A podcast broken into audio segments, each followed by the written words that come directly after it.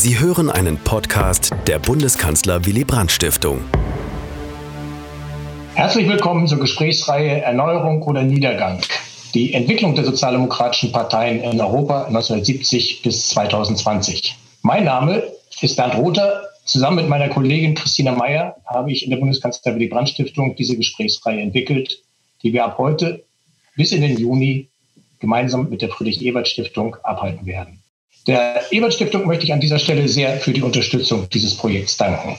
Ich freue mich, dass Sie sich zu unserer Online-Übertragung hinzugeschaltet haben. Besonders begrüßen möchte ich unsere beiden Diskutanten, Professor Donald Sassoon aus London und Professor Marcel van der Linden aus Amsterdam und ebenso Anja Kruke, die Moderatorin dieses Abends, Leiterin des Archivs der sozialen Demokratie der Friedrich-Ebert-Stiftung. Sie wird eingangs Professor Sassoon und Professor van der Linden vorstellen. Die Gesprächsreihe ist Teil des Programms der Bundeskanzler Willy Brandt Stiftung zur Erinnerung an Willy Brandts Kanzlerzeit vor 50 Jahren von 1969 bis 1974. Damals hatte sich die SPD erfolgreich erneuert.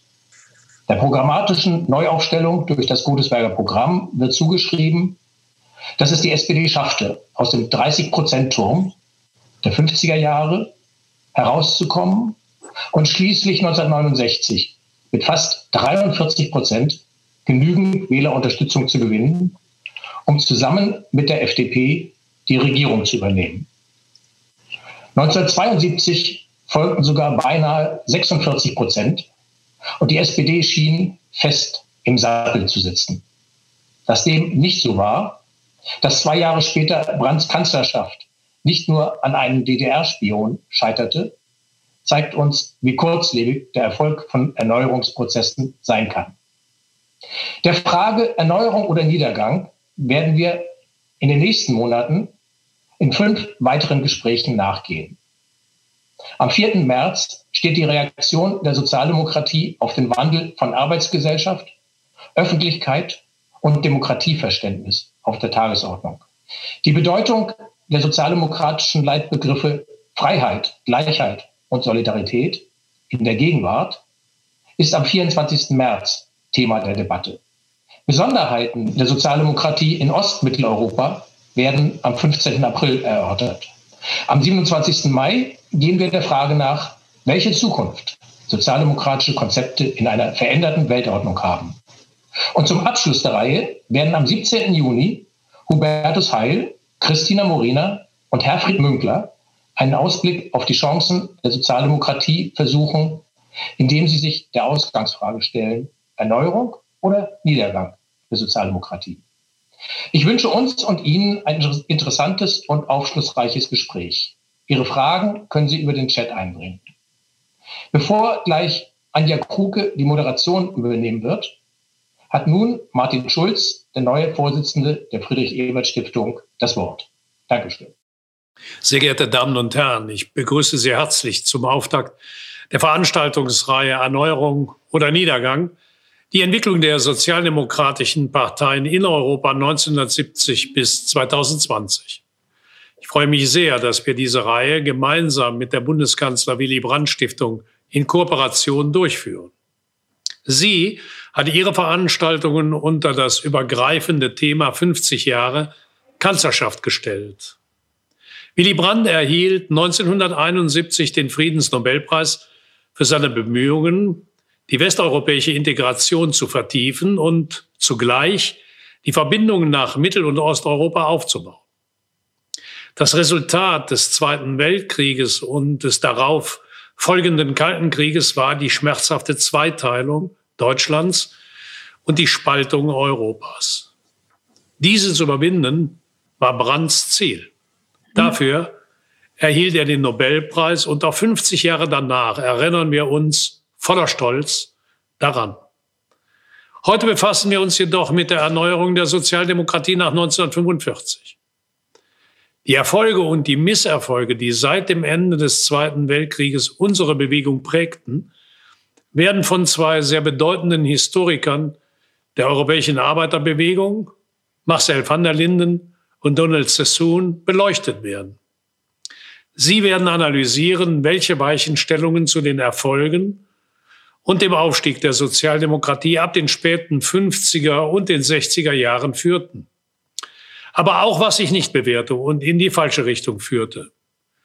Die kritische Analyse von Erfolgen und Misserfolgen und die daraus notwendigen Schlussfolgerungen zu ziehen, ist eine traditionell fest in der Geschichte unserer Bewegung verankerte Vorgehensweise, die auch unsere heutige Veranstaltung prägt. Ich freue mich auf das Gespräch. Sehr geehrte Damen und Herren, auch ich darf Sie heute herzlich zu unserer gemeinsamen Veranstaltung mit der Bundeskanzler Willy Brandt Stiftung begrüßen. Und ich begrüße insbesondere mit mir auf dem digitalen Podium Donald Sassoon und Marcel van der Linden. Bevor wir in die Diskussion einsteigen, möchte ich Ihnen die beiden kurz vorstellen und ähm, darf mit Marcel van der Linden anfangen. Er war bis 2014 Forschungsdirektor am Internationalen Institut für Sozialgeschichte und ist Professor für die Geschichte der sozialen Bewegung an der Universität von Amsterdam. Er hat sich intensiv mit der Geschichte der Arbeit und der Arbeiterinnen in einer transnationalen und vor allem auch globalen Perspektive beschäftigt und unzählige Bücher und Aufsätze dazu publiziert. Diesen internationalen Verflechtungen hat sich Marcel van der Linden auch mit Blick auf die Forschung in verschiedensten Ländern dieser Welt gewidmet und ihre Verflechtung vorangetrieben, sowohl in der International Social History Association wie auch in den verschiedenen Netzwerken der globalen und kontinental organisierten Labor History. Seine neuesten Publikationen haben ihn zu der sozialen Frage im 20. und 21. Jahrhundert geführt und ich bin mir sicher, dass dies auch etwas mit Fragen der Erneuerung der Sozialdemokratie gestern und heute zu tun hat. Donald Sassoon ist emeritierter Professor für vergleichende europäische Geschichte an der Queen Mary Universität London und er ist auf der ganzen Welt mit Gastprofessuren beheimatet. Er hat sich einen großen Namen gemacht mit Büchern zur Geschichte des Sozialismus im 20. Jahrhundert, aber auch äh, mit der Geschichte der Mona Lisa, sowie er sich auch mit der, mit der italienischen Geschichte intensiv auseinandergesetzt hat. Seine neueren Forschungen haben sich auf die Kultur Europas bezogen, aber auch auf die Zukunft Europas, gerade auch und fast natürlich mit dem Blick auf den Brexit. Damit haben wir zwei ausgewiesene Kenner der Geschichte des 20. Jahrhunderts und der Arbeiterinnenbewegungsgeschichte hier zu Gast. Ich begrüße Sie nochmals herzlich und freue mich auf die Diskussion. Ich würde gerne unsere, äh, unser Gespräch damit beginnen, dass ich beiden die Gelegenheit gebe, einen kurzen Impuls aus ihrer jeweiligen Perspektive auf die Frage der Erneuerung von Sozialdemokratien in Europa nach 1945 zu werfen. Und ähm, bitte Marcel van der Linden damit zu starten und vielleicht tatsächlich auch die Frage, die soziale Frage nach 1945 dabei in den Mittelpunkt zu stellen. Okay. Marcel, du hast das Wort. Danke, Anja. Ähm, der Siegeszug der westeuropäischen Arbeiterbewegung begann in den 1920er Jahren schon. Können wir jetzt im Nachhinein sagen, denn aus, und aus längerer Sicht, denn zuerst sah es ja ganz anders aus mit Nazi, äh, Macht und Faschismus. Äh, aber nach dem Zweiten Weltkrieg dann blühten die Bestandteile der Arbeiterbewegung in Europa auf. Am stärksten natürlich in den ersten Jahrzehnten nach 1945, äh, die man in Frankreich auch äh, Les Trente Glorieuses, also die glorreichen 30 äh, nennt. Alle drei Hauptzweige der Arbeiterbewegung erreichten ihren vollen Wuchs in diesen Jahren. Also Konsumgenossenschaften, die wir jetzt oft vergessen, als Teil der Arbeiterbewegung gediehen, bis sie seit den 1960er Jahren äh, in Schwierigkeiten gerieten durch Umwälzungen im Kleinhandel und so weiter. Gewerkschaften wuchsen im Allgemeinen ebenfalls. Ihre größten Mitgliederzahlen erreichten die meisten äh, in den 1970er und 80er Jahren. Und auch den Arbeiterparteien ging es gut. In dem größten Teil Westeuropas, abgesehen von einigen romanischen Ländern, also Frankreich, Portugal, Spanien, erreichten sie wahlpolitisch ihren Höhepunkt äh, zwischen 1920 und 1989. Der Aufstieg der Arbeiterbewegungen hat sich ereignet in einem spezifischen historischen Kontext, den man eigentlich viel tiefer analysieren müsste, der ja oft als Fordismus oder auch in SPD-Kreisen als organisierter Kapitalismus äh, bezeichnet wird. Ein Prozess der positiven Rückkopplung, wobei Arbeitsproduktivität, äh, Kapitalrentabilität, Beschäftigung und Reallöhne miteinander verbunden waren und sich gegenseitig gestärkt haben. Dieser Prozess hat erheblich dazu beigetragen, dass es zu Sozialstaaten kam. In den reichsten Regionen des äh, Weltkapitalismus, das heißt nicht nur Westeuropa, sondern auch Japan, Australien äh, und in geringerem Umfang auch äh, Nordamerika, konnte sich ein oft kumulativer, aber ungeplanter Reform- und Veränderungsprozess durchsetzen, der in eine relativ weite Verbreitung des sogenannten Normalarbeitsverhältnisses mündete. Dieser Trend war zum Teil auch eine Reaktion auf die als bedrohlich erfahrenen sozialistischen Experimente in Russland und anderswo. In vielen Familien wurde der, der Mann dadurch zum Haupternährer, während die Frau oft keiner bezahlten Arbeit mehr nachging, sondern sich auf den Haushalt und die Kinder konzentrierte. Nun, seit den 70er, 80er Jahren äh, hat dieser Vormarsch äh, der europäischen Arbeiterbewegung äh, sein Ende gefunden. Äh, bereits im Zweiten Weltkrieg hat äh, ein Ökonom, Michael Kalecki, äh, vorausgesagt, dass wenn es zu Vollbeschäftigung im Kapitalismus kommen würde, dann würde dadurch natürlich die Verhandlungskraft der Arbeiterschaft enorm wachsen und das würde natürlich zu Problemen für das Kapital führen. Und das haben wir auch gesehen, das stimmte diese Voraussage. Die durchschnittlichen Profitraten fingen in den 60er Jahren an zu sinken allmählich. Das Wirtschaftswachstum ging etwas später auch zurück. Und dies bewirkte einen ideologischen Wandel von einer expansionistischen, nachfrageorientierten äh, Politik zu einer gegen die Arbeitnehmerinnen gerichteten, angebotsorientierten Politik mit widersprechender Nachfragepolitik. Infolgedessen sank die Lohnquote, also der Anteil der Löhne am gesamtgesellschaftlichen Einkommen, englisch Labor Share.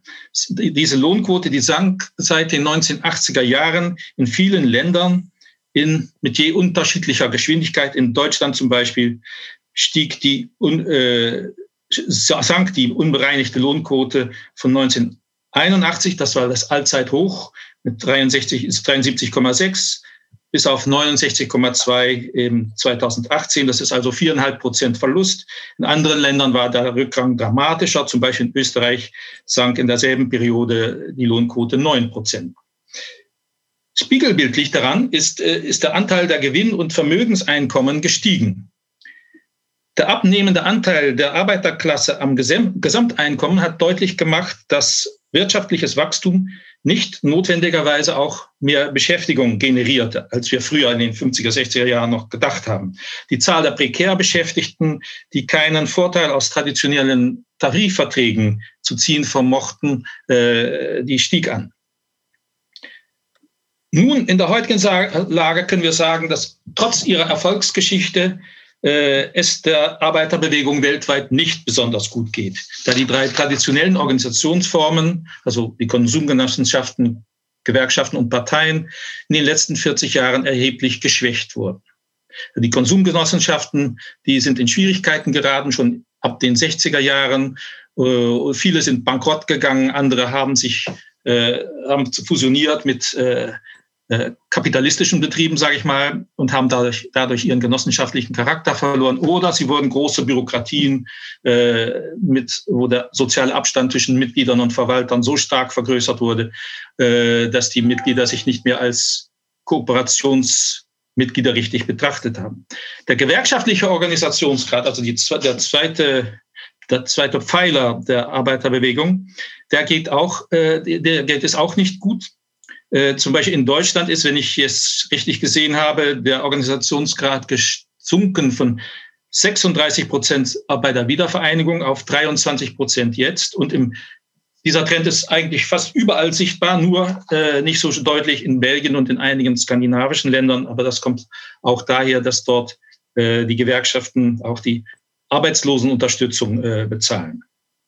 Im Weltmaßstab ist der gewerkschaftliche Organisationsgrad jetzt nahezu unbedeutend. Äh, er wird zurzeit auf sechs bis sieben Prozent geschätzt. Und dann die sozialdemokratischen und Labour-Parteien. Äh, die schneiden bei den Wahlen, wie wir wissen, meistens nicht besonders gut ab. Die meisten haben ihren Höhepunkt erreicht zwischen 1940 und 89. Und wichtiger aber noch ist, äh, dass diese Parteien mit einem fundamentalen Identitätsproblem äh, kämpfen, worüber ich vielleicht später in der Diskussion noch etwas sagen kann. Das, diese Gleichzeitigkeit der Krise der, der Arbeiterbewegung äh, in vielen Ländern, sogar weltweit, äh, lässt vermuten, das wäre meine These, dass nicht das Scheitern organisatorischer Führungen die Hauptursache der Krise ist, obwohl natürlich auch Dummheiten gemacht wurden, sondern dass allgemeine Faktoren eine wichtige Rolle spielen. Und dabei denke ich, dass insbesondere auch die Neustrukturierung des internationalen Kapitalismus äh, Beachtung finden sollte. Aber das ist vielleicht auch ein Punkt für Diskussion. Danke dir. Vielen Dank, Marcel. Ich darf Herrn Sassoon bitten, seinen Impuls zu geben. Yes, when the social democratic movement started. Ja, als die sozialdemokratische Bewegung 1889 in organisierter Form startete, hatten sie eine gute Art und Weise, sich selbst zu verkaufen. Sie hatten eine Idee einer nicht kapitalistischen Zukunft auf lange Sicht. Gleichzeitig schlugen sie einige Reformen vor, Sie haben, Sie sagten also Ihren Aktivisten, Ihren Mitgliedern, denen die Sozialisten werden wollten, kommt zu uns und das bekommt ihr. Gleichzeitig sagte man der weiteren Gesellschaft, wir sind für den Acht-Stunden-Tag, für gleiche Bezahlung für Frauen und so weiter, für das Wahlrecht der Frauen. Also das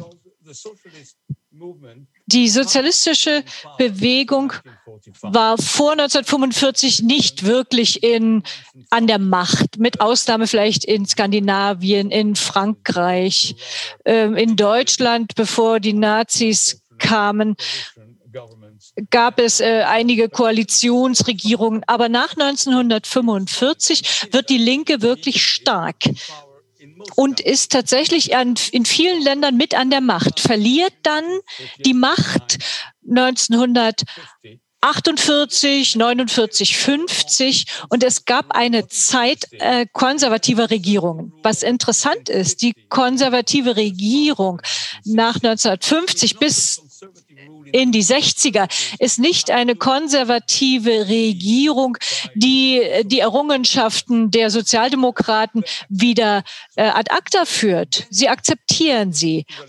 Die Agenda hat sich nach links verlagert und es war für eine konservative Partei nicht denkbar und die Liberalen gab es ja damals auch, aber funktionierten nicht wirklich in Europa als Gegner, also die Gegner der Sozialdemokraten waren die Christdemokraten und Nationalisten verschiedener Art.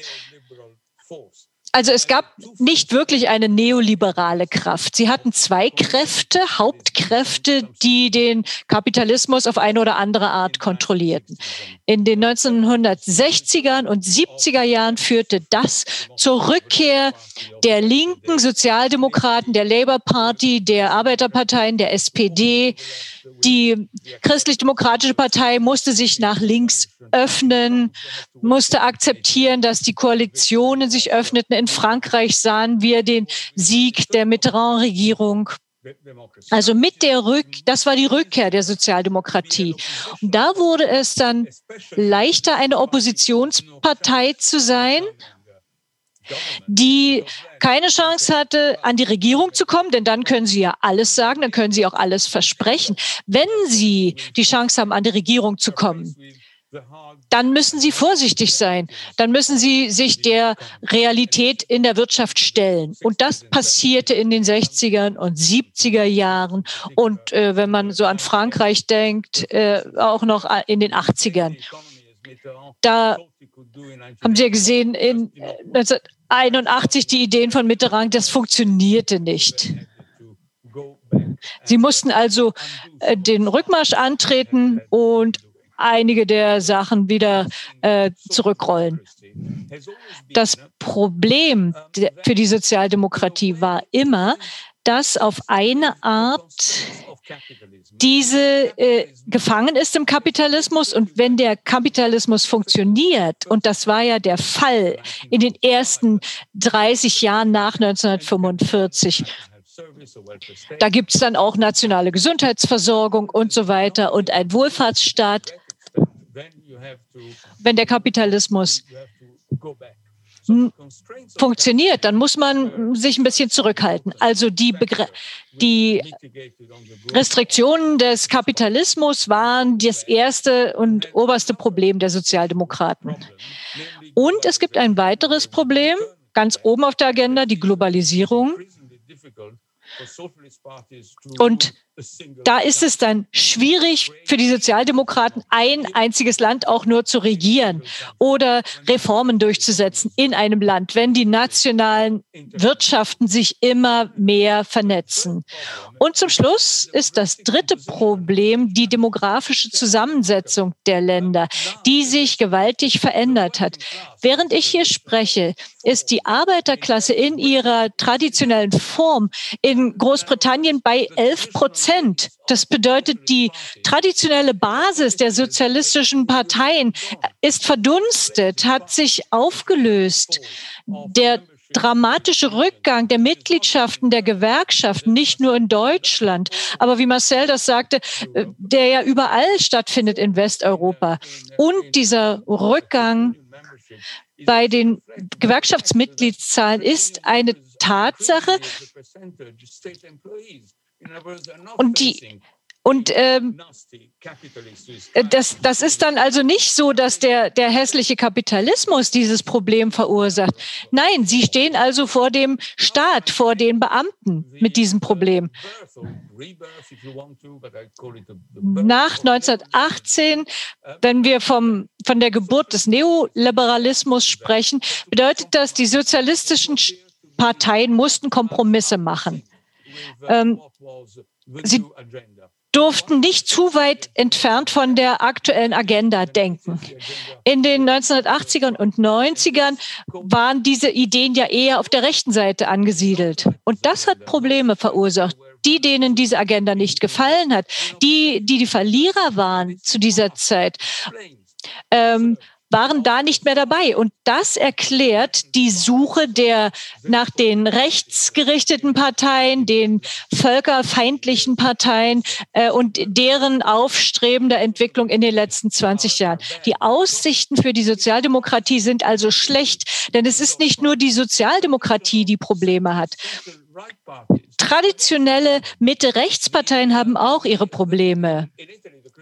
In Italien äh, ist die christlich-demokratische Partei äh, verschwunden. Dort gibt es kein stabiles Parteiensystem. Äh, in Frankreich, Macron, ja, ist nicht wirklich ein Ausdruck einer traditionellen Partei. Er, ähm, und die äh, Sozialdemokratische Partei in Deutschland hat ganz geringe Wählerquoten heutzutage. Sogar Angela Merkel hat die, die schlechtesten Wahlergebnisse eingefahren in ihrer ganzen Geschichte. In Schweden, in Island, äh, fast überall haben die Sozialdemokraten ganz schlechte und manchmal dra dramatisch geringe Wählerzahlen eingefahren. Also die Aussichten für die traditionellen Parteien in Europa sind verdammt schlecht und wir stehen vor einer Ära gefährlicher Instabilität. Vielen Dank. Ich glaube, damit haben wir jetzt ein großes Panorama, ähm, aus dem wir uns verschiedene Themen und Fragestellungen herausgreifen können. Ich würde gerne ansetzen an einem Punkt, den Sie beide ähm, genannt haben. Ähm, und zwar äh, der Zusammenhang der, also beide haben das Thema der Globalisierung äh, genannt.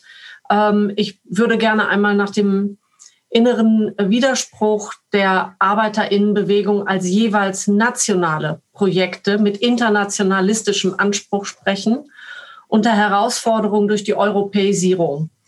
Ähm, ich weiß nicht, wer zuerst ähm, dazu etwas sagen möchte. Ich kann was sagen, ja. Mhm. ja. Wenn Donald einverstanden ist. Ähm, also ich glaube, also die Stärke der Sozialdemokratie in ihrer blühenden Phase war, dass sie sich erfolgreich zum Sozialkeynesianismus äh, bekannt hat und versucht hat, also äh, bei gleichzeitigem Wirtschaftswachstum auch äh, Neuverteilung äh, von, von Löhnen und, und was immer äh, zu äh, erreichen.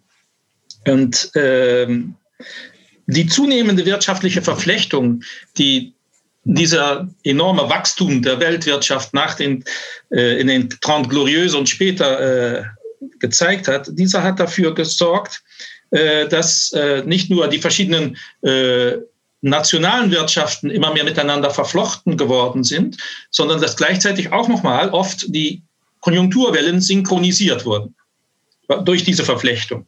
Und das hat es immer schwieriger gemacht, um äh, für Regierungen, um national noch einen Sozialkeynesianismus äh, zu realisieren.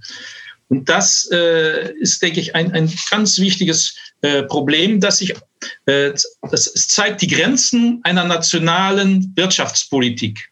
Und da wir gerade Martin Schulze gehört haben, würde ich sagen, eine logische Richtung wäre es, die Europäisierung des Sozialkeynesianismus zu realisieren. Das würde aber bedeuten, dass man ein sozialeres Europa kreiert mit einer einzigen gemeinsamen Wirtschaftspolitik.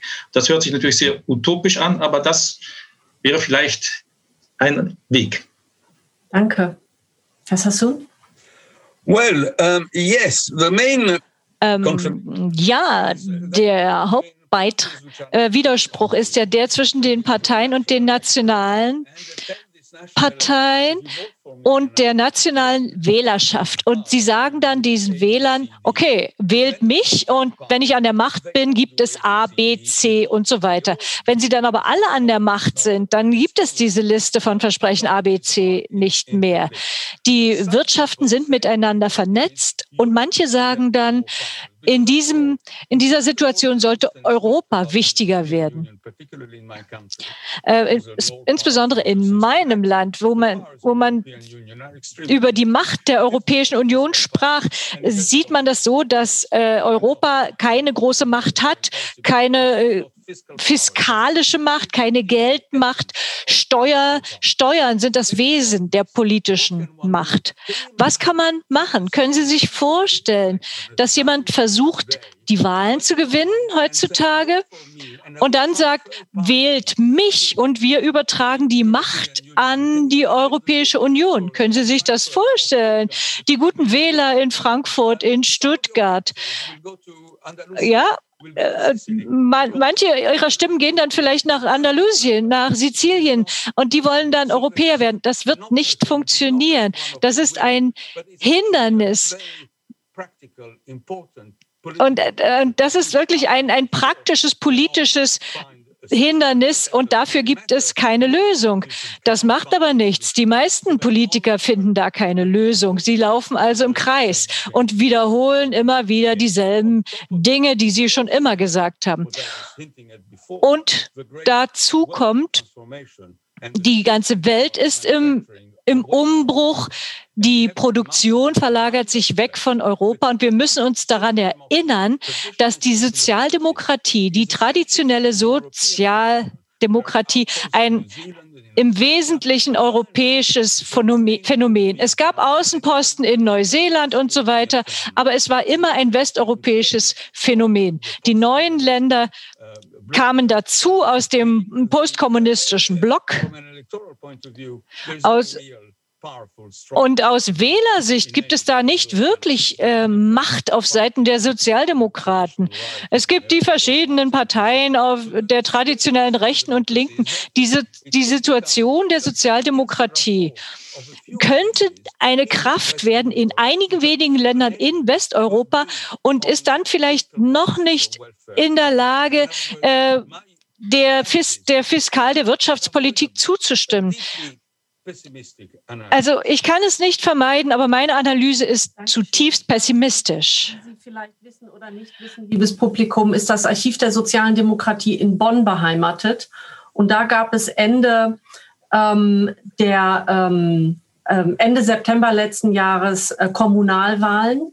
Und bei denen hat die Pro eine proeuropäische Partei tatsächlich über fünf Prozent in Bonn bekommen, aus dem Stand. Eine neue, absolut für, die, für den Transfer äh, stehende Partei hat das geschafft. Das Volt?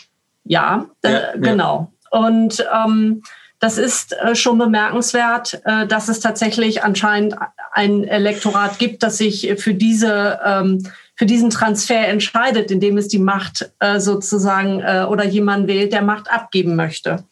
Aber ähm, sozusagen, wenn Europa eine Zwickmühle ist oder ein Dilemma, das nicht aufzulösen ist, ähm, was wären dann ähm, andere Möglichkeiten? Herr Sassoon, Sie hatten vorhin das Thema der, ähm, der sozusagen wegbrechenden, korrodierenden äh, Basis der sozialdemokratischen Parteien gesprochen.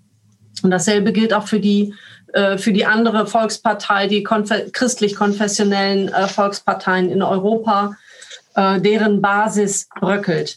Da haben wir sozusagen zwei Perspektiven, die Sie eben angelegt haben. Das eine ist sozusagen die soziale Basis. Das würde zu Marcel van der Lindens ähm, Ausführungen passen. Eine äh, andere These wäre die, Sie haben eben das Wort der Identität benutzt. Ähm, was wäre aus Ihrer Sicht denn die, ähm, die Alternative? Well, you know, I'm a, I'm a historian. Okay, ich bin Historiker. Ich löse keine politischen Probleme. Ich weiß nicht, was da passieren wird. Es ist äh, für mich schwierig genug, in die Vergangenheit zu schauen und, zu, und diese zu verstehen. Manchmal hilft die Vergangenheit, aber oft hilft sie auch nicht weil es passieren dauernd neue Sachen. Was, was kann ich da sagen? Anders als die Menschen daran zu erinnern, dass es wichtig ist zu sehen, welchen Kurs sie verfolgen und äh, ihnen zu ermöglichen, zu verstehen, warum auch schlechte Sachen passieren. Ein Antonio Branchi, der italienische Marxist, äh, schrieb im Gefängnis 1930, die Krise ist. Ja, wir wissen, wohin die alte Welt verschwunden ist, aber wir sehen die neue Welt noch nicht. Und in der Mitte, in diesem Zwischenraum, äh, treten morbide Krankheitssymptome auf. Wir können einfach die neue Gesellschaft noch nicht sehen. Wir sehen das andere Ufer des Flusses nicht. Wir können auch wir können auch ertrinken. Wenn wir schwimmen können, kommen wir vielleicht mal rüber ans andere Ufer, aber wir sehen die andere Seite noch nicht. Ja, wir können natürlich äh, als, als Wähler sagen, äh, wir, wir können die andere Seite sehen. Politiker sind gezwungen zu behaupten, sie sehen das Ziel. Intellektuelle machen das auch. Äh, eher über Geschichte als über Zukunft. Aber Marcel, ich möchte auch dich einmal nach der Gegenwart fragen. Ja. Du hast sozusagen die, ähm, die Entwicklung der Lohnquote gekennzeichnet. Ähm, und wenn wir uns das Wegbröckeln einer klassischen Arbeiterschaft ansehen, einer Industriearbeiterschaft, was äh, macht denn die neuen armen Schichten aus und warum lassen sie sich nicht durch ähm, sozialdemokratische Programmatik ansprechen? Ja. Sozusagen, wo würdest du dort ähm, ansetzen mit einer Analyse vielleicht und einer Perspektive?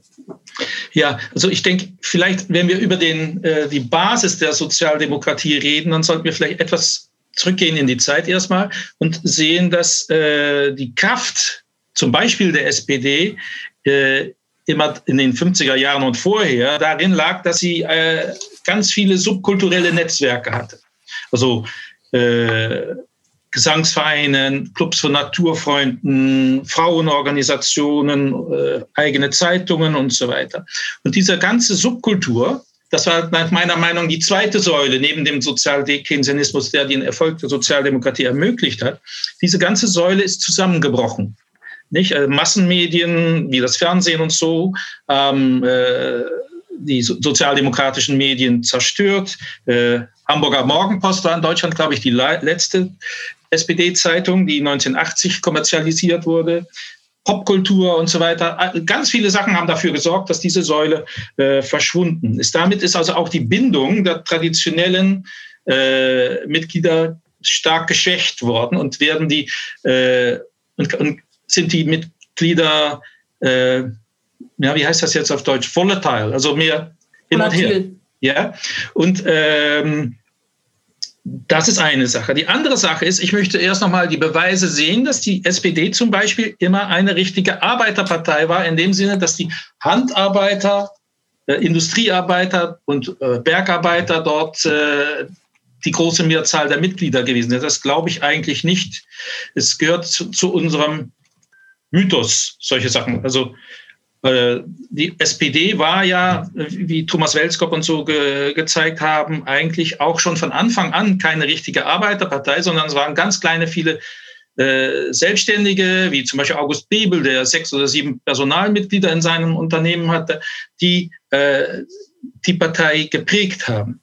Äh, aber trotzdem, natürlich, die ganze industrielle Arbeiterklasse und so ist viel weniger umfangreich geworden, weil so viel äh, Jobs nach Asien und anderen Teilen der Welt äh, umgezogen sind. Und es ist der Sozialdemokratie nicht gelungen und auch der Gewerkschaftsbewegung zum größten Teil nicht, äh, um äh, die neu gewachsenen Teile der äh, äh, der Arbeitnehmer äh, zu organisieren, im Finanzsektor, im, im Handelssektor und so weiter. Das ist, äh, ein, ein, da ist der Organisationsgrad viel äh, niedriger.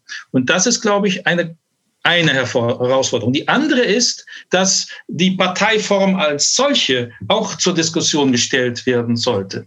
Denn äh, wir sehen immer mehr, dass die Parteien, und das gilt leider auch für die Sozialdemokratie, so stark mit dem Staat verwachsen sind, dass sie eigentlich nur noch den äh, einfachen Leuten zuhören in Wahlzeiten.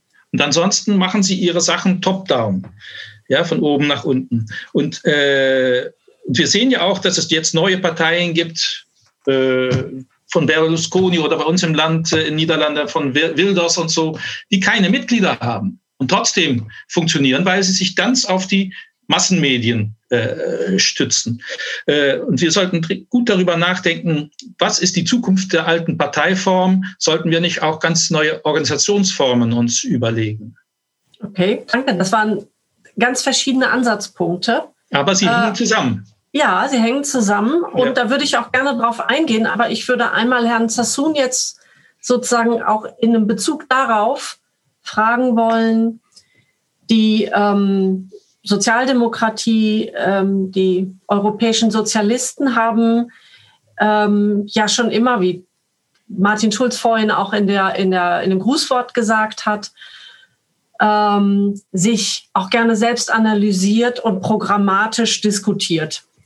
Also sie haben schon verschiedene Wellen der Erneuerung und ähm, der, ähm, der Diskussionsprozesse durchlaufen. Ähm, Sie haben sie sicher auch in Ihrem, in Ihrem Buch ähm, zum Sozialismus im 20. Jahrhundert genau angesehen. Was würden Sie denn sagen, Herr Sassoon? Wo gibt es Diskussionen der, ähm, der Erneuerung der sozialistischen und sozialdemokratischen Parteien in Europa, die es wert wäre, heute angeschaut und neu analysiert zu werden? Ich denke, man muss hier realistisch sein bei diesen Dingen. Die meisten Diskussionen über Programme und der Erneuerung beschränken sich ja auf die Partei. Das sind die Leute, die daran interessiert sind am Programm. Die meisten Leute werden keine Parteimanifeste und Programme lesen. Sie werden nicht mal wissen, was das ist.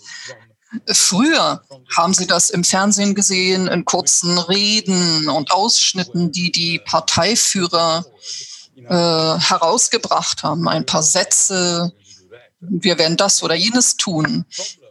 Aber das gesamte Problem der Erneuerung der Partei beschränkte sich ja auf die Partei. Und wie das Marcel auch schon gesagt hat, das äh, ist der Niedergang diese Organisation als Partei funktioniert nicht mehr wirklich. Die wenigen, die enthusiastisch sind in Europa, oft äh, bei den Linken, beschränken sich entweder auf innerhalb Leute, auf innerhalb der Partei wie Corbyn oder in Griechenland mit Silisa.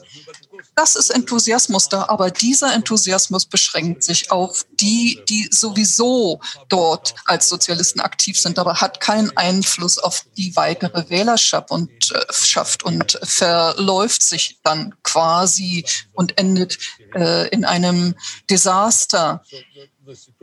Die Situation ist also dramatisch in dieser Hinsicht, dass wir nicht wissen, was die neuen Formen der neuen Organisation sein wird. Die Parteipolitik äh, gehört ins 19. Jahrhundert, wurde im 20. Jahrhundert etwas angepasst, aber es, das ist nichts Neues gewesen. Und wir sehen auch in einem Land wie in den Vereinigten Staaten, die nie wirklich große, starke Parteien hatten, ähm, wenn da jemand wie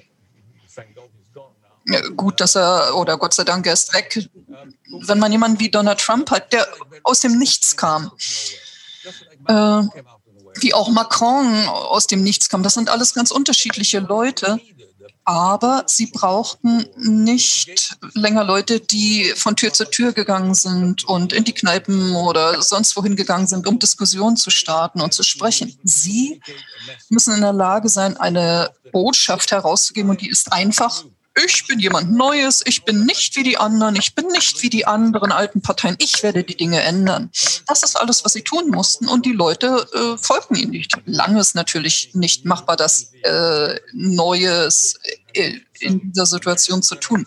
Einige amerikanische Journalisten haben sich natürlich gefreut über all die Versprechungen, die Trump gemacht hat, äh, mal abgesehen von der Senkung der Steuern für die Reichen ist ja nichts geschafft worden, keine äh, Grenze zu Mexiko äh, befestigt. Und das ist also sehr schwierig, ähm, ein Programm zu entwickeln, das auch die Leute anspricht. noch stärker oder dass sie eine, sozusagen in die Richtung gehen würden, zu sagen, dass Programme das eine sind, die man vielleicht auch nicht liest, aber dass damit Prozesse verbunden werden, die sich auch nach außen richten und die auf diese Art und Weise ähm, sozusagen eine Veränderung der Parteien oder der Positionen mit sich bringen. In Deutschland wird als das Paradebeispiel immer das Godesberger Programm genommen, was natürlich nicht als Programm und sozusagen an sich wirkte, sondern zusammengenommen mit einem, einer Veränderung der Kultur der SPD, die eben, und damit ist die Verbindung jetzt hergestellt zu if dem. I may. Ja, äh, bitte. Ja, if I may. The bad ja, wenn ich hier was sagen kann, das Godesberger Programmsproblem ist ein gutes Beispiel für eine symbolische Geste die äh, sozialistische SPD wollte eine sozialistische Transformation einleiten und dann haben sie es doch nicht gemacht. Niemand hat es wirklich gedacht. Aber Bad Godesberg wurde geschaffen, um die äh, Tatsache zu bestätigen, dass wir keine revolutionäre Partei sind, dass wir Reformen unterstützen. Und das war die Essenz von Bad Godesberg. Und fast alle Parteien in Europa in den späten 50ern haben das in so tollen Farben gemalt wie Bad Godesberg oder auch anders. Sie haben ihre Programme geändert, um sicherzustellen, dass die Menschen sehen, dass man reformistische Parteien sind, dass sie den Kapitalismus reformieren wollen. Sogar auch New Labour unter Blair hat diese symbolische Geste gemacht.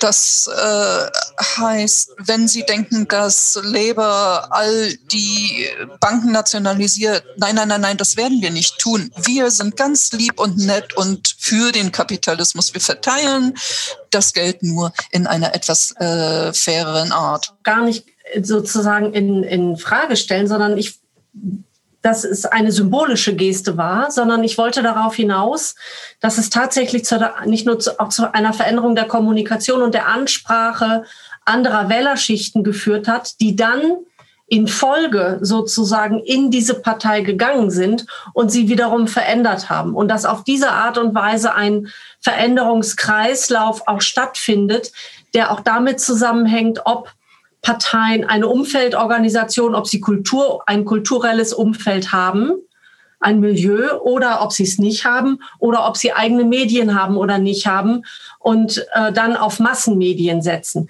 Da läge für mich die Frage heute nahe, welche programmatischer Diskussion bedarf es, um auch äh, sozusagen sich anzupassen. Es wurde von Ihnen beiden eben gesagt, dass die dass die zentrale Frage wäre, dass ja Parteien heute, äh, traditionelle Parteien heute ähm, die Menschen nicht mehr ansprechen, einmal aus ganz unterschiedlichen Gründen, auch weil sie zu sehr Staatsparteien seien und keine Interessenvertretungsorganisation mehr sein, um es mal zuzuspitzen. Mhm. Und da dachte ich, ich versuche es mal mit dem Thema der Grundsatzdiskussion. Ähm, aber ich sehe auch, dass unsere Zeit voranschreitet und ähm, die eine oder andere Frage im Chat ist, Sie haben jetzt noch im Publikum eine letzte Möglichkeit, vielleicht noch die eine oder andere Frage zu stellen, die wir gleich noch aufgreifen. Bevor ich, ähm, aber erst möchte ich noch einmal auf diesen, auf diesen Veränderungskreislauf hin, was er mit Blick für heute bedeuten würde. Auch wenn ich weiß, dass wir in einer Phase sind, in der viele Dinge nicht klar zu sein scheinen aber ein Versuch aus der bisherigen Entwicklung seit den 90ern und der aktuellen Entwicklung in Sachen Kommunikation und Kultur zu schauen, fände ich schon noch spannend, wie Sie das aus Ihrer Sicht jeweils sehen. Mhm. Soll ich mal kurz, äh, also ich bin mit Donald ganz einverstanden, dass äh, dieses Bad Godesberg ein Bekenntnis zum Kapitalismus war, äh, so wie übrigens fast gleichzeitig hat es in, äh, in Österreich, in, in den Niederlanden äh, auch solche äh, programmatischen Änderungen gegeben und früher schon 44 in Schweden, wo das zum letzten Mal das Wort Sozialismus äh, verwendet wurde in der Diskussion und danach nicht mehr. Äh, und dieses Bekenntnis zum Kapitalismus ist jetzt das Problem. Das hat natürlich funktioniert in dieser fordistischen Phase. Aber jetzt, wo wir sehen, dass äh, die Wirtschaft äh, nicht mehr so toll läuft äh, und, äh, ein, äh, und die Lohnquote in der Tat gesunken ist, die Verhandlungsmacht der Arbeiterschaft äh, geringer geworden ist, sehen wir, dass die Sozialdemokratie vor einer Wahl steht. Äh, das ist nicht etwas Neues, das hat Fritz Scharpf schon 1987 in einem Buch geschrieben. Nicht? Entweder die Sozialdemokratie will ein Partner des Kapitalismus bleiben da muss sie zu Sparmaßnahmen, Rationalisierungen, Hartz IV, weiß ich alles bereit sein. Oder sie muss sich neu definieren und dieses Verhältnis zum Kapitalismus auch sich neu überlegen. Und das äh, ist, glaube ich, die Kernsache für die Zukunft. Danke. Herr Sassoon? Well, we keep on talking about ja, wir sprechen über den Kapitalismus, als wäre das ein monolithischer Block, als wäre das ein einziges Ding. Wir wissen alle, dass es gar nicht so ist. Es gibt verschiedene Arten von Kapitalismus, verschiedene. Das ist ja, darum geht es ja beim Kapitalismus, dass es äh, eine ein Chaos ist und dass es sich ständig verändert. Einige gewinnen, andere verlieren. Als ich jünger war,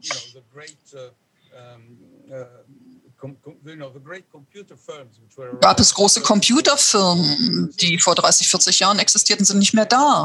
Wenn man die Top 10 an der Börse New York ansieht, dann sehen die heute ganz anders aus als vor 50, 60 Jahren. Das ist also nicht nur eine Frage, ob man dafür oder gegen den Kapitalismus ist. Was für eine Art Kapitalismus wollen wir denn haben? Was werden wir machen mit den Spaltungen innerhalb des Kapitalismus, innerhalb dieser Welt? Wollen wir unseren Kapitalismus perfektionieren? Funktionieren, wie viele Leute denken, dass man das machen kann. Das denken die Leute in der Europäischen Union. Das ist so eine, ja, Vorstellung oder können wir einen internationalen Weg finden, wie man wenigstens einige Teile des Kapitalismus beherrschen oder kontrollieren kann? Was kann man äh, mit der Gleichberechtigung machen? Die Ungleichheiten entwickeln sich. Sie haben sich in den ersten 30 Jahren nach 45 nicht so entwickelt. Da haben sich diese Ungleichheiten verringert. Da gab es die Wohlfahrt, allgemeine Wohlfahrt, nicht nur Staatswohlfahrt. Das Paradoxon ist ja jetzt, dass die Sozialdemokraten gut gearbeitet haben, als der Kapitalismus sich gut entwickelt und sind ins Chaos gestürzt, als der Kapitalismus nicht so gut funktioniert hat. Die schlimmste Zeit äh, des Sozialismus war in den späten 20ern, als man Faschismus hatte und so weiter. Alle Katastrophen auf der Welt. In den USA hatten wir eine kleine Bewegung nach links mit Roosevelt. Was man hier verstehen muss, ist, dass wir jetzt eine starke Wirtschaft brauchen, um auch Geld ausgeben zu können. Aber was können wir dann machen, um die Wirtschaft zu reformieren, so dass sie aufblüht und das im allgemeinen Interesse? Und das ist die, was weiß ich, Millionenfrage, die keiner beantworten kann. Ich glaube, es gibt Fragen, die auch in eine ähnliche Richtung gehen aus dem, aus dem Publikum. Ähm, ich darf Bernd Rother bitten, ähm, kurz aus dem Chat zu berichten, welche Fragen oder Kommentare kommen, auf die wir ähm, abschließend in einer letzten großen Runde eingehen können. Ja, aus dem Chat eine Frage von Daniel Maul. Warum ist der Sozialdemokratie praktisch nirgendwo gelingt, die Interessen, die, äh, die vielen Menschen, die in prekären Situationen arbeiten, für sich zu gewinnen? Also die Ärmsten, die Unterschicht. Warum wählen Sie nicht in stärkerem Maße Sozialdemokratie? Warum organisieren Sie sich nicht in äh, Sozialdemokratie und äh, sozialdemokratischen, sozialdemokratischen Gewerkschaften? Eine zweite Frage von mir selbst. Äh, äh wie kann man sich erklären, dass in ganz Europa ab Mitte der 90er Jahre bis in die 2000er alle sozialdemokratischen Parteien dem Trend des progressiven Neoliberalismus, dem Third Way, gefolgt sind? Wer möchte zuerst? Das sind äh, schwierige Fragen. Ähm, was die Frage von Daniel Maul betrifft, ähm, ist in der Tat bemerkenswert, dass äh, sowohl die Gewerkschaften als die äh, politischen Parteien, die Arbeiterparteien bisher wenig äh, äh Anziehungskraft auf die Prekären äh, gehabt haben. Und die Prekären nehmen ja in ihrem im Umfang immer mehr, in der Zahl immer mehr zu. Ähm, und ich denke, dass es vielleicht doch da noch einen Rest gibt von, also die traditionelle Sozialdemokratie war ja die Partei, die sich zuerst einmal für äh, die Gewerkschaftsmitglieder und äh, interessiert hat, die äh, dann oft Gewerkschaftsmitglieder natürlich, die hatten dann auch äh, eine, äh, eine bestimmte Beziehung zu einem bestimmten Arbeitgeber und so weiter. Wir haben Tarifverhandlungen, die darauf basieren. Und solche Tarifverhandlungen und dergleichen, die kann man natürlich für Prekäre, die von Woche zu Woche andere äh, Kunden, Auftraggeber, Arbeitgeber haben äh, und so weiter, äh, nicht so leicht organisieren. Und das, dasselbe Problem widerspiegelt sich dann, glaube ich, auch in der Sozialdemokratie. Es gibt bestimmt viele Prekäre, die SPD wählen, nehme ich an, oder an, in anderen Ländern äh, sozialdemokratisch wählen.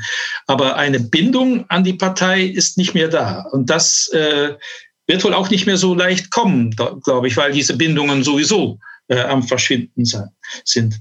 Und die andere Frage von der Third Way, das ist eine ganz äh, da weiß Donald bestimmt eine gute Antwort. Aber ich äh, denke, es ist schon bemerkenswert, dass äh, äh, es war eigentlich in meiner Wahrnehmung eine Fortsetzung des Prozesses, der mit Bad Godesberg und so weiter begonnen hat. Nicht? Also zum Beispiel in den Niederlanden hat äh, Wim Kok, der Führer der Sozialdemokratie, Anfang der 90er Jahre gesagt, wir müssen unsere ideologischen Federn abwerfen wegwerfen.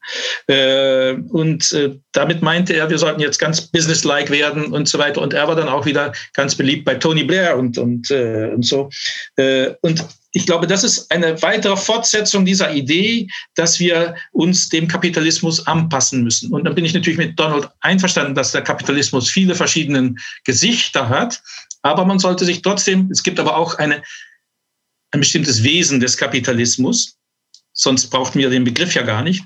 Und wir sollten uns überlegen, wie verhält sich die Sozialdemokratie zu diesem Wesen des Kapitalismus? Das hört sich ein bisschen abstrakt an, aber äh, das ist vielleicht für einen Workshop. Mindestens. Herr Sassoon. Well, the, the, the growth of the precarious das Wachstum der prekären Wirtschaft sieht wie eine Neu Neuheit aus. Aber äh, zu Beginn des 20. Jahrhunderts war die prekäre Wirtschaft sehr groß. Dien, Diener und Dienerinnen, Hausangestellte, äh, die ihren, ihren Arbeitgebern ausgeliefert waren, die stellten einen großen Teil der arbeitenden Massen. Also denken wir mal nicht, dass das ein ganz neues Problem ist. Nein, es gab immer prekäre äh, Arbeitsverhältnisse. Die Neuigkeit heute über die prekären Arbeitsverhältnisse ist, dass sie äh, temporär gesehen sind, werden. Also sie machen das mal für eine Zeit, während sie auf einen neuen Job warten oder auf der Suche sind. Like, wie die Leute, die in, England jetzt äh, Pizzas ausfahren, ja. Also diese Leute, das ist ja kein beruflicher Werdegang. Das ist ja nicht wie man ist Bergmann. Das macht man vielleicht drei, vier Jahre. Äh, und für, für diese Leute macht es gar nichts, ob sie in einer Gewerkschaft sind oder nicht. Da geht es nicht um Grundrechte. Und hier ähm, hat die Europäische Union einiges erreicht, Mindestlohn und so weiter oder eine äh, bestimmte Länge der Arbeitswoche. Aber das, das sieht ja für viele Sozialdemokraten wie Anti-Business aus. Und das Letzte, was sie haben wollen, ist äh, Anti-Business in der Sozialdemokratie. Ja.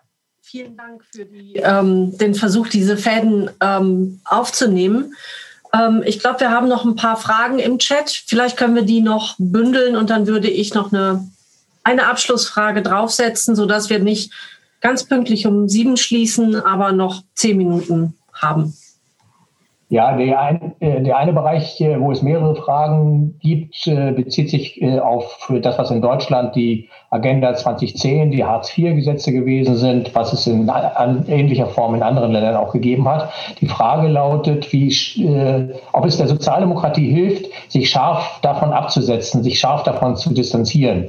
Und eine sehr ja, schöne und zum Abschluss passende Frage von äh, äh, Brian Butterworth will ich äh, zum Abschluss noch in die Runde geben. Is there any cause for optimism? ja. Das ist eine sehr schöne Abschlussfrage. ähm, ich hatte eigentlich erwartet, dass auch noch Fragen zur Ökologie kommen nach der, eine Frage nach dem ökologischen Kapitalismus und was der eigentlich mit ähm, sozialdemokratischen oder sozialistischen Fragestellungen zur Zähmung des Kapitalismus zu tun hat. Das klammern wir aus und vertagen es auf eine der nächsten Diskussionen, glaube ich. Ähm, ich hätte außerdem gerne noch gefragt, ob es nicht äh, die Frage der, der Zustimmung zu diesem äh, Programm der Sozialdemokratien und der Gewerkschaften ist, dass man auch moralisch richtig handelt. Also welche Frage äh, oder welche Rolle spielt Moral eigentlich und gibt das uns vielleicht Grund zum Optimismus? Vielleicht verbinden wir das beide und ich darf Sie um eine Abschlussrunde bitten. Wieder eine Quadratur des Kreises. Donald? Yeah, okay. Uh, um, you square the circle. Uh, taking uh, Agenda 2010 of the. Okay, zur äh, Agenda 2010 der SPD, aber das gleiche gilt ja für Blair und New Labour und so weiter. Und so weiter. Eins der Probleme der Sozialdemokratie in den letzten 10, 15 oder auch 20 Jahren ist ja, dass sie eine konservative Kraft war. Also ich will, ich meine das nicht pejorativ, aber konservativ. Sie verteidigten äh, die die Errungenschaften der Vergangenheit. Sie sagen, äh, wählt mich und dann bewahre ich all diese Errungenschaften in Großbritannien und so weiter. In Großbritannien, den, den Arbeitstag und so weiter. Das ist gut, man, man muss die Errungenschaften der Vergangenheit verteidigen, aber das zeigt auch die Unmöglichkeit, vorwärts zu schauen in die Zukunft. Und ich möchte sagen, wenn ich das mal so sagen darf, äh, dass ich möchte mal das ökologische Problem mit ansprechen. Es ist ein tolles, komplexes Problem. Jeder sagt, äh, Donald Trump und ein paar äh, Idioten haben gesagt, da ist keine ökologische Krise und so weiter. Jeder ist damit einverstanden. Jeder sagt, da muss was getun, getan werden. Das Problem ist, was immer passiert, erfolgt im Interesse einer bestimmten Kraft. Und es ist schwierig für eine politische Partei festzuschreiben, wer für die Veränderungen, die nötig sind, bezahlen soll, soll für die Reduzierung der globalen Erwärmung und für die Verringerung der ökologischen Krise und so weiter. Das ist also ein viel größeres äh, globales Problem. Das ist wie bei der Besteuerung. Klar muss man Steuern zahlen, sonst ist man nicht in der Lage, äh, ein Gesundheitssystem aufrechtzuerhalten, Renten zu zahlen und so weiter. Aber Wer zahlt die, die Steuern? Wie viel? Wie werden diese Steuern berechnet? Und das Gleiche gilt für die Ökologie. Wer, wer wird leiden darunter? Ich, mein Nachbar oder die anderen da nebenan? Das ist die Frage. Das ist so schwierig zu lösen. Auf der einen Seite hat man die konservative Schlacht, die Errungenschaften der Vergangenheit zu bewahren. Und dann gibt es die objektive Schwierigkeit zu definieren, wohin wir gehen können. Und die Frage des Optimismus. Ich fürchte, ich muss zugeben, dass ich Pessimist bin. Ja, also ich verstehe, dass das jeder die Hoffnung irgendwie, äh, wenn, wenn jeder die äh, Hoffnung verliert, dann ist das das Ende der Zivilisation. Wenn keiner mehr daran glaubt, dass wir die Sache noch, die Sachen verbessern können. Aber ich ver versuche ja auch die Hoffnung aufrecht zu erhalten, wenn ich an meine Kinder und Enkelkinder denke. Dankeschön. Mhm. Ja, äh, also erstmal Hartz IV. Äh, ich finde, die Partei sollte sich da ganz stark von absetzen jetzt, denn das war ein großer Fehler. Es war ein ganz riesiger Fehler, äh, nicht aus wirtschaftlicher Sicht. Äh, für den Kapit deutschen Kapitalismus war das bestimmt gut, aber für die Partei war das dumm. Und äh, es hat der Partei das Image einer asozialen Kraft äh, gegeben in vielen Kreisen. Ist meine eigene Erfahrung in Diskussionen mit äh, deutschen Bürgern. Ähm, und ich finde mehr im Allgemeinen, die Partei sollte sich sozialer aufstellen, als sie es in den letzten äh, Jahrzehnten gemacht hat. Ähm, dann über Optimismus. Ich glaube, ähm, wenn man das ganz groß sieht, dann sind wir jetzt am Ende eines Zyklus. Der Zyklus hat angefangen im 19. Jahrhundert mit äh, dem Aufkommen der sozialistischen Bewegungen in all seinen verschiedenen Formen und Arbeiterbewegungen und so weiter. Und all diese verschiedenen Formen sind schon früher untergegangen äh, oder sie sind jetzt sehr stark äh, geschwächt. Wir sind also jetzt in einer Übergangsphase. Nicht nur die Arbeiterbewegung, die sozialistische Bewegung und sozialdemokratische Bewegung ist in einer äh, äh, Krise geraten. Äh, gleichzeitig ist auch haben wir ein Problem der Politik, dass wir, wenn wir irgendwo etwas mehr erreichen wollen, als was nur auf nationaler Ebene möglich ist, fehlt uns die Adresse. Wir können nicht, das sieht man auch in vielen äh, internationalen Sozialbewegungen, dass die äh, Demonstranten und äh, was immer, äh, äh the, the, the One Percent und so weiter, 99 Prozent, äh, sich immer mit negativen Forderungen hervortun. Nicht? Also wir wollen nicht dies, wir wollen nicht das. Aber die Lösung, etwas Positives zu machen, die äh, ist nicht da, weil man keine Adresse hat, wo man das, oder man müsste sagen, ja, die verschiedenen Regierungen müssen alle in Harmonie zusammenarbeiten und so weiter. Und wir wissen, dass das nicht so leicht äh, äh geschieht. Also wir sind in einer doppelten Weise in einer Übergangsphase. Und da möchte ich dann doch mit einem kleinen Optimismus äh, beenden, äh, nämlich es gibt ein äh, unabhängiges Forschungsinstitut in Washington, DC, das heißt Pew Research Center. Die haben im Oktober 2019 eine Befragung bei, in den USA gemacht, bei 10.000 äh, Bürgern, Bürgerinnen. Und da kommt heraus, vier von zehn, also 42 Prozent aller amerikanischen Bürger denkt positiv über den Sozialismus. Ja, äh, und äh, unter denen, die da für Sozialismus sind, denkt 31 Prozent, dass es eine äh, more generous society, also ja, wie heißt das auf Deutsch, äh, äh, bringen würde. Und äh, 10 Prozent sagt auch, dass äh, es wichtig ist, dass die Regierung Sorge trägt für die Bürger äh, und für sie und, und im, im Fall von Arbeitslosigkeit Gesundheitsprobleme und so weiter. Und nun ist es so, dass wenn man das genau liest, diesen Bericht, dann sieht man, dass die, äh, der Vor die Vorstellung von Sozialismus bei den Befragten sehr vage ist. Aber es bedeutet doch, dass es ein Bedürfnis gibt nach etwas mehr Egalität, etwas mehr Gleichheit und Solidarität in der Gesellschaft, sogar in den Vereinigten Staaten, vielleicht auch gerade in den Vereinigten Staaten, aber auch anderswo in der Welt. Und ich glaube, das ist die Basis, auf der wir in Zukunft weiterarbeiten können. Vielen Dank.